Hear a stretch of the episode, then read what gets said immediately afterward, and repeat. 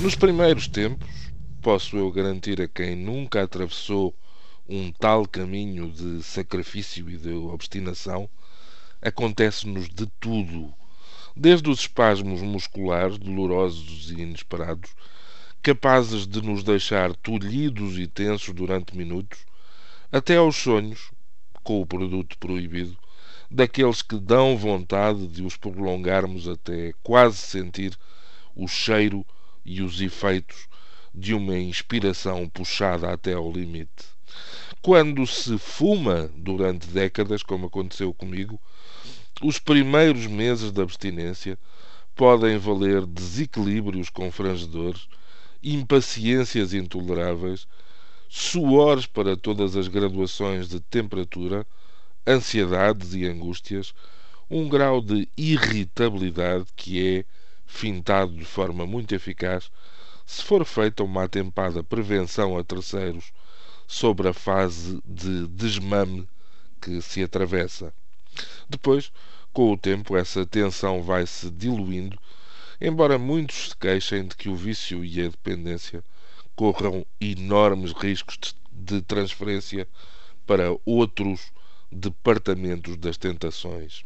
Vem isto a propósito dos envolvimentos que esperam os fumadores no arranque de mais um ano.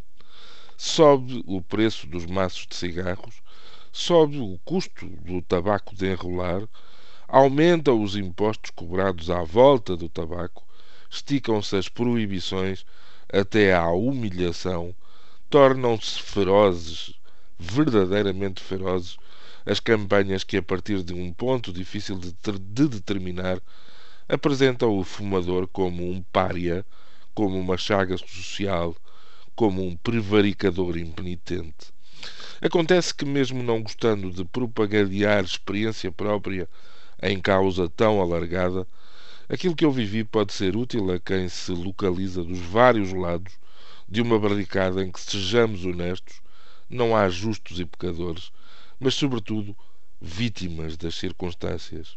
Diz-me então o meu passado de fumador convicto e não hipócrita que o preço, a consciência do mal para a saúde, os danos colaterais, os espectros e ameaças, tudo acaba por ser torneável, independentemente dos valores que se convoquem, com ou sem demagogia, em nossa defesa.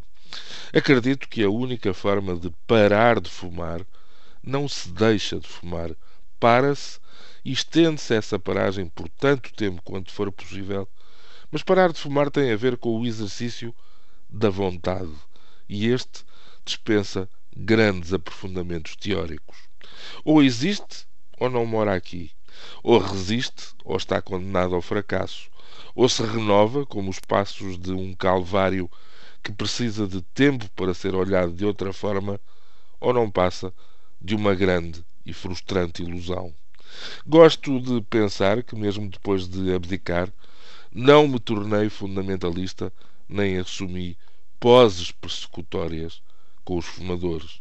Gostava que me acreditassem quando confesso que fumar, sobretudo se seguirmos a via solitária de um charuto perfumado, pode ser um enorme prazer, não ignorando por causa disso todos os males que embrulham o mesmo ato.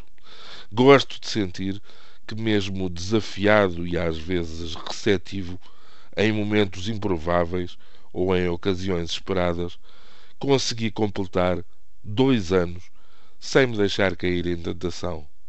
Não estou livre? Claro que não. Mas eu não me zanguei com ninguém por causa do tabaco ou da renúncia ao mesmo. E ficaria muito zangado comigo mesmo se desatasse agora a andar para trás.